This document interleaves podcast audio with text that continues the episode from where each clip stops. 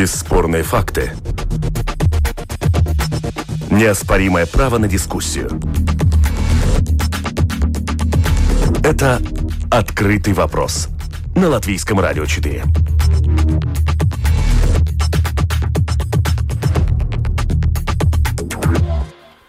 Здравствуйте, уважаемые радиослушатели. Вместе с вами в эфире Латвийского радио 4, дискуссионная программа «Открытый вопрос». У микрофона Роман Шмелев. И, как всегда, по понедельникам мы обсуждаем самые заметные события международной политики.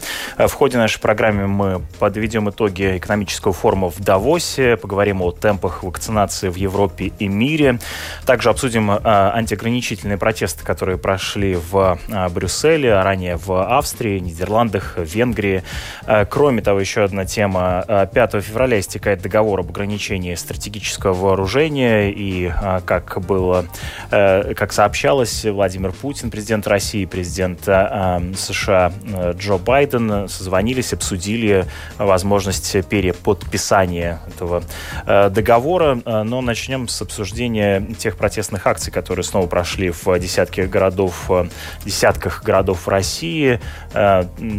Вышло снова много людей, как и неделю назад э, в центрах Москвы и Петербурга э, были э, значительные ограничения, они фактически были перекрыты, а в Петербурге Против демонстрантов применили газ, электрошокер, а также э, были случаи, когда э, полицейские доставали э, табельное оружие. Также наблюдается и в регионах э, массовое задержание, как э, сейчас сообщает ОВД-инфо, 5,5 тысяч человек задержано в результате акции. Вот а с этой темы мы и начнем. Вместе с нами на прямой связи руководитель программы «Внутренняя политика» Московского центра Карнеги Андрей Колесников. Здравствуйте, вы нас слышите? Да, здравствуйте. Да. Э, расскажите, пожалуйста, что изменилось в России за последние вот два дня, вот эти а, выходные, что они а, говорят о политической ситуации в России на данный момент? Э, ну да, говорить нужно, конечно, о двух выходных реакции э, людей на, прежде всего, конечно, арест Навального, но и на фильм Навального, который Э, эффект которого очень трудно оценить, э, потому что не все посмотревшие из миллионов людей, естественно, разделяют пафос такой антикоррупционный. И не все, естественно, присоединяются к протестам из-за возмущения коррупции или чрезмерным богатством власти. Но, тем не менее, э, география расширилась, число участников очень большое. При этом надо учитывать то, что э, жестокость власти нарастает, э, готовность применять силовые методы нарастает. И это лишь часть проблемы, потому что вот это силовое давление на гражданское общество, даже не на политическую оппозицию, мы речь идем о гораздо более широких слоях населения. Это давление идет э, по разным азимутам, не только с, с использованием полицейского насилия, но и Э, с использованием нового законодательства, например, об иностранных агентах, которое в еще большей степени ограничивает деятельность и независимых организаций, и даже граждан, которые теперь могут признаваться иностранными агентами. Готовится закон об ограничении просветительской деятельности. Это абсолютная катастрофа, конечно, для такого неформального образования, да даже для формального тоже. Абсолютно все действия полиции оправдываются, абсолютно произвол правовой оправдывается. Э, значит, государство э, будет последовательно придерживаться вот этой самой э, силовой линии, и решение об этом принято, очевидно, довольно давно. Господин Колесников, а какая повестка объединяет людей, которые выходят на улицы в разных городах, разных регионах? Как бы вы определили?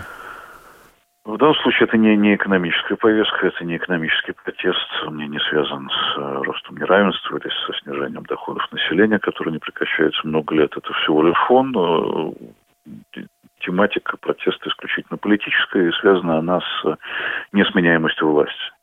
Э, это как бы базовый, э, базовая причина, ну и, и в то же самое время базовый месседж э, тех, кто выходит на улицы. Это жесткий антипутинский протест. Навальный всего лишь как бы такой повод и некий символ протеста при том, что э, политически, может быть, поддерживают его даже не, все, кто находится на улицах, но э, он объективным образом стал э, моральным символом протеста и обрел, кроме политической силы, э, вот из-за действия властей, которые сами себе э, вырастили вот этот протест и вырастили авторитет Навального, он стал теперь и, и моральным авторитетом.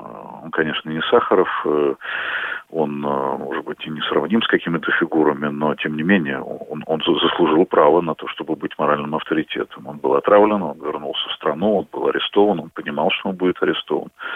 Но он борется за власть, но на улицу выходят люди, которые не борются за власть, а которые выражают свое недовольство, политическое недовольство политическим режимом в России, который стал авторитарным окончательно.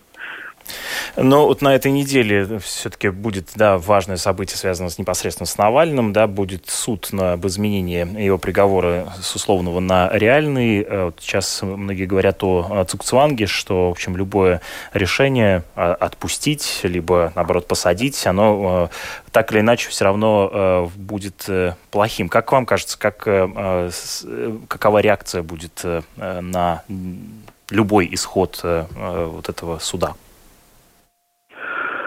Э, ну, я бы не сказал, что власть считает, что она в, цук, в, цук, в цукцванге. Она считает, что она действует э, в соответствии с, с принятой стратегией, и чем сильнее она будет давить на гражданское общество, чем, тем впоследствии спокойнее это самое общество и будет.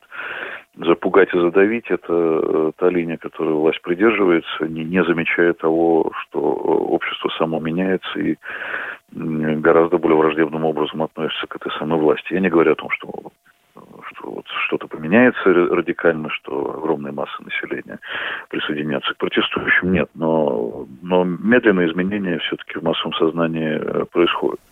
Они не отпустят Навального, поэтому говорить о реакции на то, что они его отпустят, не, не приходится. А реакция на то, что его оставят Э, в заключении и навешивают на него еще, еще несколько дел. Одно из них уже возбуждено, это дело о мошенничестве, о якобы расходовании средств, добровольных пожертвований э, его в структуре.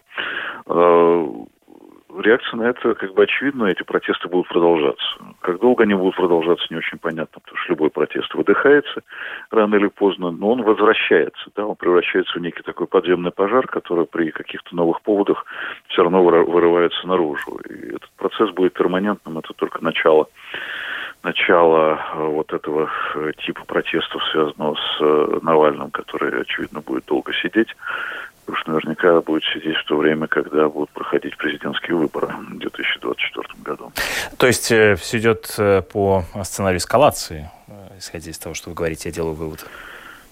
Да, абсолютно, да. Когда Навальный возвращался, была слабая надежда, такая чисто человеческая, не, не, не, не политическая, на то, что вдруг его не арестуют или вдруг не будут вешать на него уголовные дела, и вдруг э, администрации Кремля выгоднее вести тонкую игру с ним, а не вот так вот давить, не провоцировать гражданское общество на протесты. Нет, э, эти надежды оказались э, абсолютной иллюзией. И будущее протеста, как я понимаю, да, сейчас пока предсказывать довольно сложно. Или вы проглядываете его? Ну, если говорить в долгосрочной перспективе, он никуда не денется, он будет рано и поздно э, время от времени возвращаться, да. А с другой стороны, э, то, что происходит сейчас, оно, оно тоже будет, оно будет продолжаться и примерно в таких же формах, как и в позапрошлую субботу и в прошлое воскресенье, но с, понятно, что с некой перспективой того, что рано или поздно этот протест рутинизируется или, или выдохнется, э, на это, собственно, власти и рассчитывают, но думать-то нужно не о краткосрочной перспективе, а долгосрочной. Они, они заготовили мину замедленного действия. Эти протесты вернутся рано или поздно. Спасибо вам большое за комментарий. Вместе с нами на связи был Андрей Колесников, руководитель программы «Внутренняя политика» Московского центра Карнеги. Также вместе с нами на прямой линии заместитель директора Института международных отношений Карлос Буковский. Добрый день. Добрый день. Э, есть ли вам что добавить к этому анализу? Как э, вам видится да, да, отсюда то, что происходит сейчас в России? Не, ну я думаю, что господин Колесников очень э, четко и объяснил, в чем, в чем причины, в чем мотивация, какова ситуация, как она будет развиваться. Я думаю, там по большому счету я согласен со всем, что было сказано.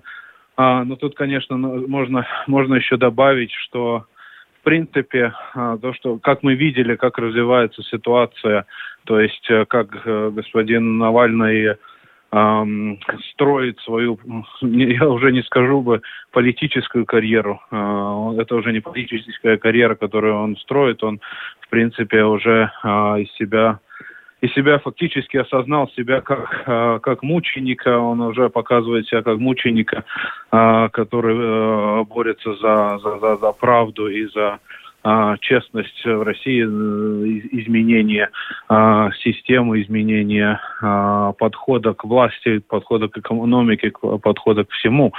И тут, конечно, вопрос появляется, что где-то в, в чем-то он напоминает госпожу Политковскую много лет назад, когда ее, в принципе, уже называли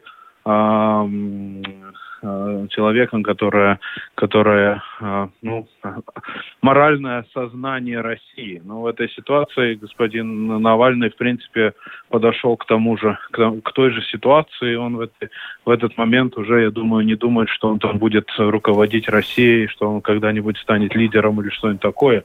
Если вдруг ситуация обернется, так, может быть, и получится. Ну я да, думаю, то, да. Что... вы упомянули термин, да, мученик, вот Amnesty International, организация его объявила узником совести.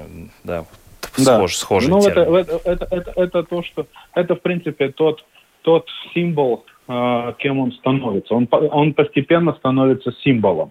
Он становится той оппозицией, которая, э, которой многие оппозиционеры, которые были политики или там э, в этой ситуации господин Немцов или, или многие другие, они до конца теми не стали. В этой ситуации, потому что я думаю, что самое, само решение, а, само решение а, вернуться в Россию, а, зная, что его как минимум посадят в тюрьму или убьют, это, в принципе, было его его жены решение, потому что это, это, это, это, в принципе, показывает, что он что он больше, чем только борется за власть. Он борется за идею, он борется за идеал. Но это то, что как он это есть ли так на самом деле, я думаю, знает только он один, может быть и его жена, но в этой ситуации то, что как он себя преподносит, это в принципе это, это показывает. А уже господин Колесников уже назвал и имя, имя, имя Сахарова. А, ну, конечно, тут есть, есть э, разница, в принципе, конечно, но в то же время, если посмотреть, что а, какие, в каких ситуациях каждый из них э, находился и относился. В принципе, если Сахаров был героем Советского Союза, к нему сразу нельзя было подойти так же, как, как сейчас в данный момент подходят к, извините, блогеру Навальному а, со стороны власти. То есть, ну, это, это, это совсем другое мышление, это совсем другой подход, это совсем другая политика, в которой мы находимся. Потому сравнивать сразу этих двух людей только потому, что одному получается больше, одному получалось или не получалось больше или меньше, это, это так не идет. Но в принцип, что они а Навальный не политик уже, Навальный уже диссидент. Да, понятно, он и... уже превращается, да, входит в другое да, по, по, по политическое пространство.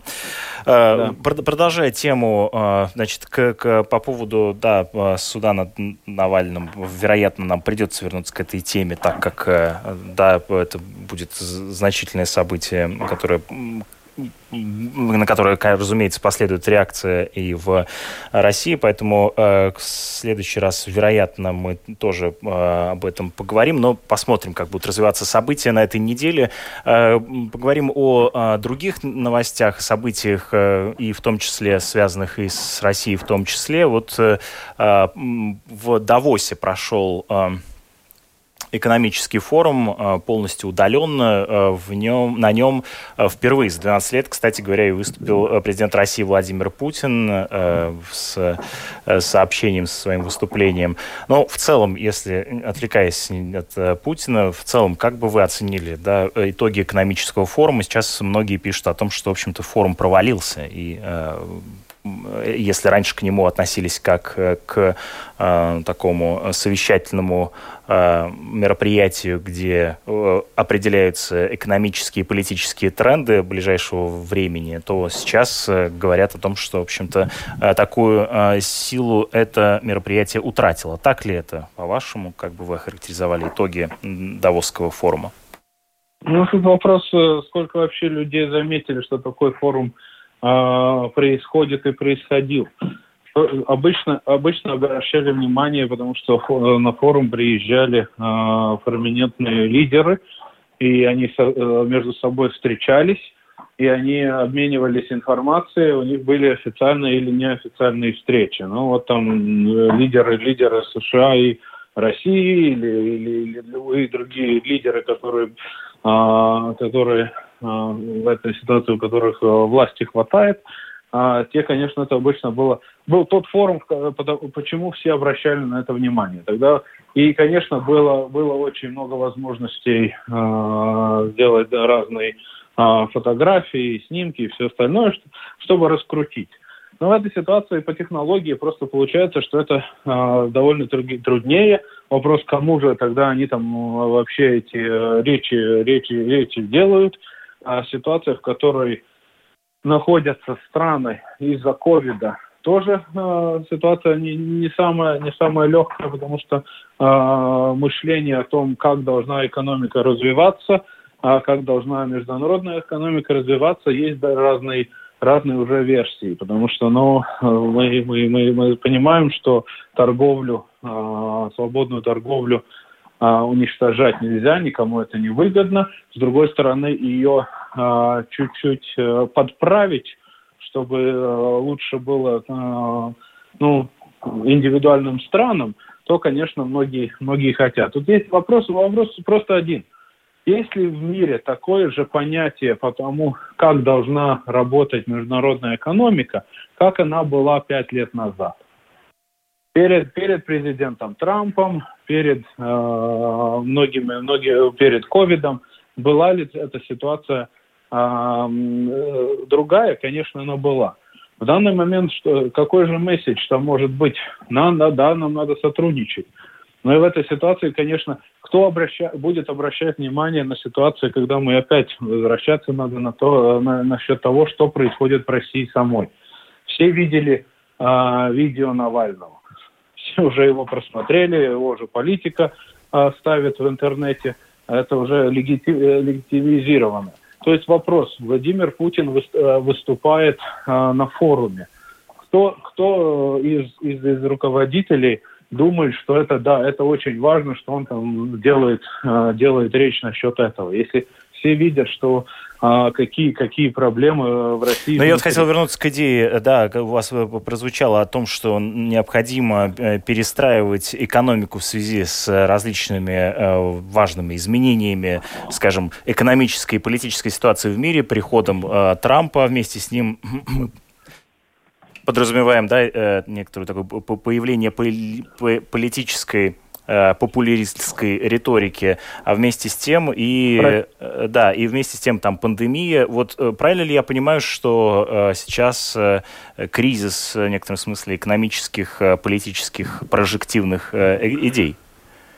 Не, ну как, ну есть есть есть две версии, два подхода, которые всегда в мире существовали. Но есть технически, можно посмотреть, конечно, если был, был, был социализм, коммунизм, но это марксизм в этой ситуации, но это уже не считается. Но, в принципе, два подхода. Или либеральный, э, либеральный подход э, к э, торговле, то есть мы уменьшиваем тарифы, уменьшиваем квоты, мы свободно торгуемся, мы заключаем разные договора по свободной торговле.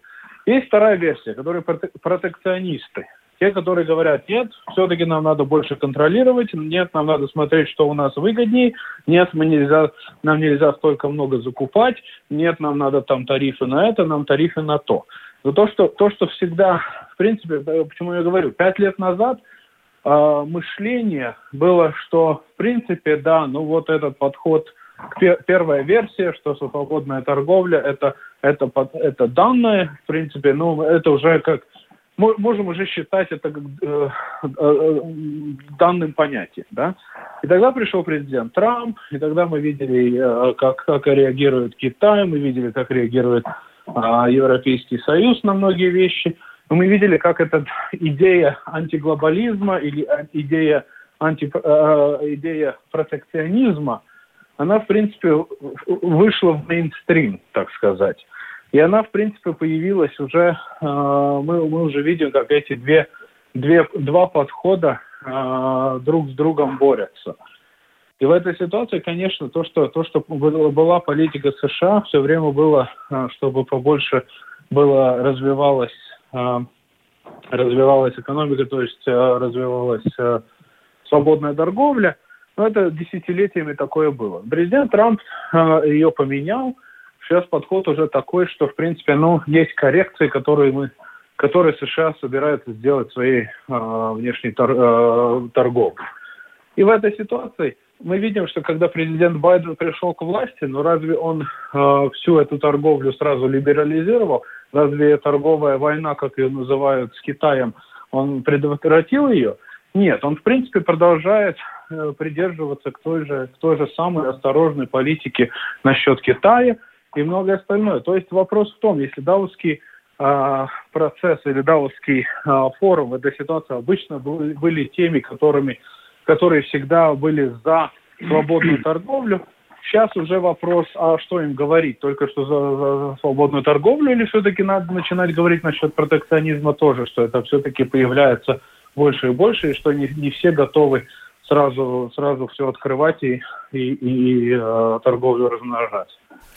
Карс Буковский, заместитель директора Института международных отношений, вместе с нами на прямой связи. Напоминаю нашим слушателям о том, что в эфире Латвийского радио 4 продолжает звучать программа «Открытый вопрос». В любом случае на то, как будет развиваться экономика, очень сильно будет влиять, разумеется, распространение коронавируса э, и то, каким образом и когда мы сможем остановить э, пандемию. Вот Европейская комиссия э, поставила себе цель, чтобы к концу э, лета этого года 70% э, взрослого населения ЕС э, получили э, вакцину, э, то есть привились, но вот нас, насколько это допустимо, насколько это реально, и когда же мы сможем в итоге как-то продвинуться, вернуться к нормальной жизни в связи с появлением вакцины, распространением вакцины. Вот об этом прямо сейчас поговорим вместе с нами на прямой связи. Исполняющий обязанности главы представительства Европейской комиссии в Латвии Андрис Кужнекс. Здравствуйте, вы нас слышите? Добрый день. Да, расскажите, пожалуйста, о том, э, какие новости сейчас есть в области темпов э, вакцинации по э, Европе, что известно, как движутся эти темпы. Ну да, во-первых, наверное, надо сказать, что, конечно, вакцинация сама по себе это ответственность стран, членов Евросоюза. Вот. То, что, но то, что сделала Еврокомиссия, но вместе с странами Евросоюза – это у нас есть договора со всеми большими производителями. И как мы знаем, уже с пятницы у нас э, утверждены три вакцины в Евросоюзе. Э, что нас отличает, например, от Великобритании, которая утвердила быстрее свои вакцины, это то, что Великобритания утвердила в экстренном режиме, где очень важная деталь, но может быть и не деталь, то, что э, производитель Великобритании не несет никакой ответственности за последствия, ну, если что-то не так с вакциной. А в Европе как раз э, полная как бы э, авторизация э, означает то, что производитель несет ответственность за вакцину. И как раз вот, например, сейчас там была дискуссия насчет вакцины AstraZeneca после 65 лет, да, где нет исследований, но Евросоюз э, или Европейское агентство медицины говорит, что их можно, ну, людей после 65 можно тоже вакцинировать э, вакциной AstraZeneca. Это э, чисто как вот такой пример разницы, да. Да, в Европе немножко медленнее мы начали с утверждением вакцин, но на сегодняшний день примерно уже 12 миллионов э, жителей Европы провакцинировано. Э, и тоже, может быть, важно то, что мы-то не состязаемся с, не знаю, Израилем или а, Америкой, а мы состязаемся с вирусом.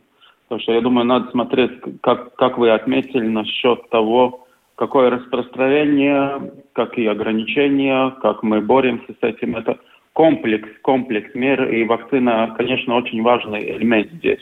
Ну, э, кстати а, говоря, пример Израиля показывает, можно ли говорить уже о том, что сам по себе распространение вакцины, вакцинирование населения э, сказывается на э, количестве заболевших и ну, заболевших становится меньше за счет того, что становится больше вакцинированных людей. Вот можно ли говорить о том, что фактически вакцина уже на примере там, государства Израиль работает?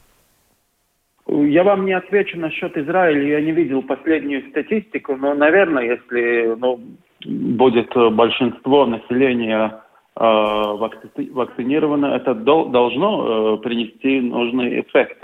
Но я не могу ответить. Я понял вас, да. да. Угу. Еще, может быть, хотел отметить вот последний час уже новости, то, что президент Еврокомиссии фон дер Лейн тоже озвучила то, что вакцина Pfizer есть договоренность о дополнительных 75 миллионов вакцин, которые будут доставлены в Евросоюз, помимо уже 600 миллионов, которые Pfizer обещает в этом году. Так что я думаю, каждый день поступают какие-то новости, Еврокомиссия и страны Евросоюза работают вместе в этом.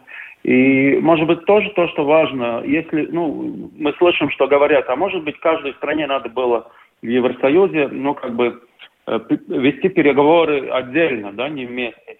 Ну, и подумаем, что мы, было бы, если большие страны, наверное, были бы впереди, и мы где-то, наверное, стояли в очереди, потому что в большой сложности э, Э, только 40 стран э, имеют э, в своем э, наличии вакцины. 128 стран еще у стран нету вакцин. Так что, с одной стороны, да, мы немножко отстаем, но с другой стороны, мы та часть, у которых есть уже вакцина. То есть э, вот это участие в общеевропейской семье, да, оно в данном случае сыграло очень хорошо, да, для положительно на тот э, на то, что мы получили вакцины, получаемые, да. Конечно, потому что если бы каждый разговаривал отдельно, то, наверное, мы бы прятались э, от соседей и э, вели переговоры. А сейчас наоборот, если у кого-то есть, ну потому что уже в этом, ну в этой системе, где там утверждены вакцины и доставки, если кому-то не нужна, например, ну, какая-то часть вакцины, они говорят э, своим коллегам, может быть, вы, вы хотите забрать можем поделиться, на да? неделе. Да, можем поделиться, можем графики менять и так далее. Так что это, я думаю, очень большая, важная работа проведена, потому что у нас же не было общей э, политики по здравоохранению в Евросоюзе. я думаю, это какой-то и прецедент, где, ну, эта политика создается сейчас, мы это наблюдаем. Спасибо вам большое за комментарий. Вместе с нами на связи был Андрис Кужный, экс-исполняющий обязанности главы представительства Европейской комиссии в Латвии. Э, на другой линии с нами заместитель директора Института международных отношений Карлос Буковскис.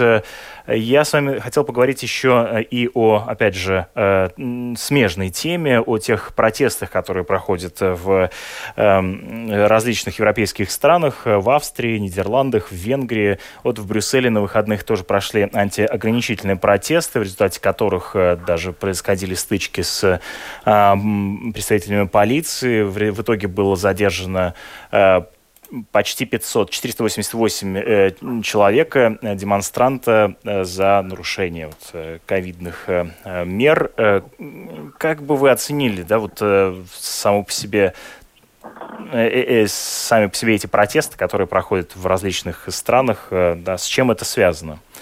Люди устали сидеть на карантине? Я думаю, вы только что ответили на вопрос. Потому что, конечно, конечно, люди устали э, сидеть в карантине. В многих, в многих ситуациях люди теряют работу.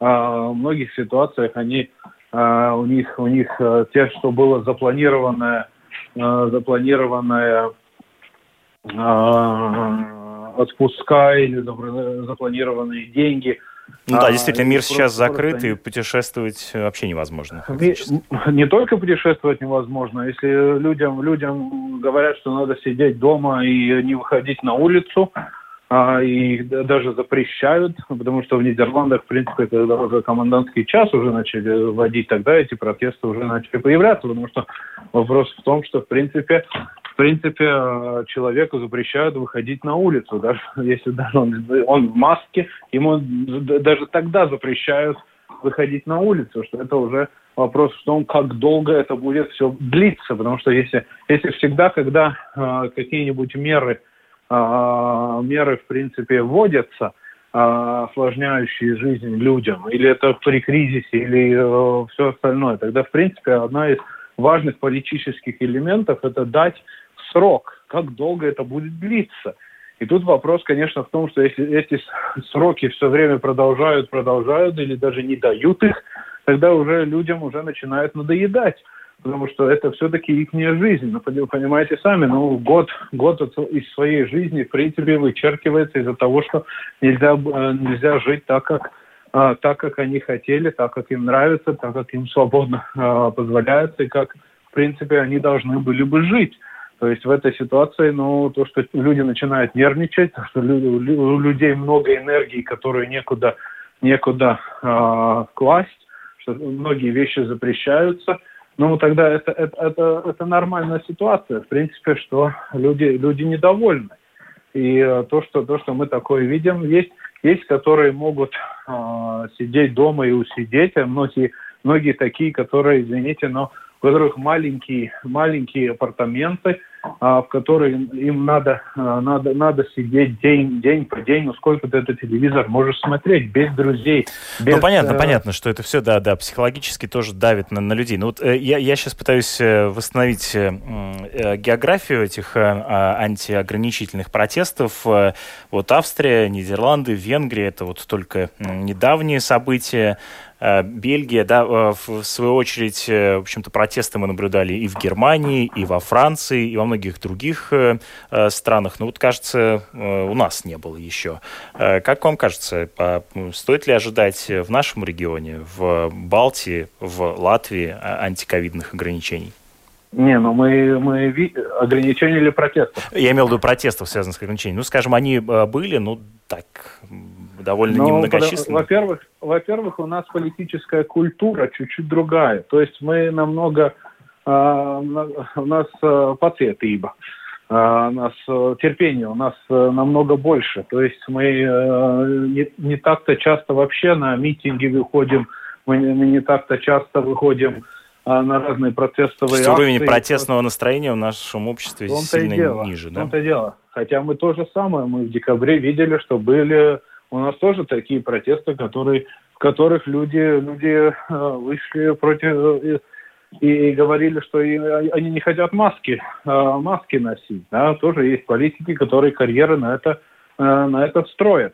То, что, в принципе, если это все будет продолжаться, я думаю, что та ситуация, которая у нас развивается и которую мы слышали еще вчера насчет вакцинации и, и что, в принципе, привело к тому, что э, недостаточное э, количество вакцин заказано, что означает, что нам надо будет еще дольше и дольше и дольше сидеть. И тут вопрос в том, что это не только парламентари, парламентарную комиссию надо, а, наверное, делать насчет этого. Может быть, там даже надо уголовно, уголовный розыск уже делать насчет того, что в кризисном ситуации просто есть люди, которые а, которые решили, что а, все-таки вакцины не нужны или не будем покупать, или слишком дорого, или все остальное. То есть в это, это, это, этот вопрос надо все-таки а, искать, кто в этой ситуации виноват и виноватого найти. Но вы имеете в виду, что, да, политическое расследование? Не только, это не только политическое. Я говорю, что в принципе там уже на уровне, на уровне не только политическое, там уже на уровне, а, на уровне уже а, уголовного. Как минимум да. уголовного, или если даже не уголовного, как это а, выяснить, э, как кто, ну, ну, вы поняли. Да. Но в этой ситуации, но в этой ситуации это, это, это тоже то, что будет людей сейчас настраивать. Потому что многие, которые сидели, я не говорю о тех, которые не хотят маски, э, маски носить, которые там не, не могут без, без, без, без баров обойтись, я говорю о тех людях, которые а, уже год сидят дома, которые не едут к своим родственникам, которые не выходят на улицы, которые честно сидят. Да, и, в общем-то, это и, все и мы смотрят. в любом случае, да. В принципе, все мы. И сейчас в этой ситуации то, что, то, что мы слышим, что был, была возможность, и нам не дали вакцины, просто отобрали вакцины. Я думаю, для многих это, это может стать последней чашей. Ну что ж, э, спасибо вам большое за э, ваши, э, ваши комментарии по поводу различных э, международных э, да, новостей, которые происходят э, и происходили всю прошлую неделю. Вместе с нами на связи был заместитель директора Института международных отношений Карлос Буковскис. Благодарю вас, уважаемые радиослушатели, за то, что были вместе с нами в эфире Латвийского радио 4. Прозвучала программа «Открытый вопрос». У микрофона был Роман Шмелев, за режиссерским пультом Наталья Петерсона, продюсер программы Валентина Артеменко. Оставайтесь вместе с нами, впереди вас нас ждут новости.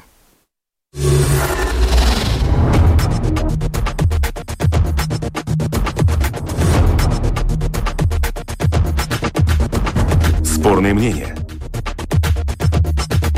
Бесспорные факты. Неоспоримое право на дискуссию. Это «Открытый вопрос» на Латвийском радио 4.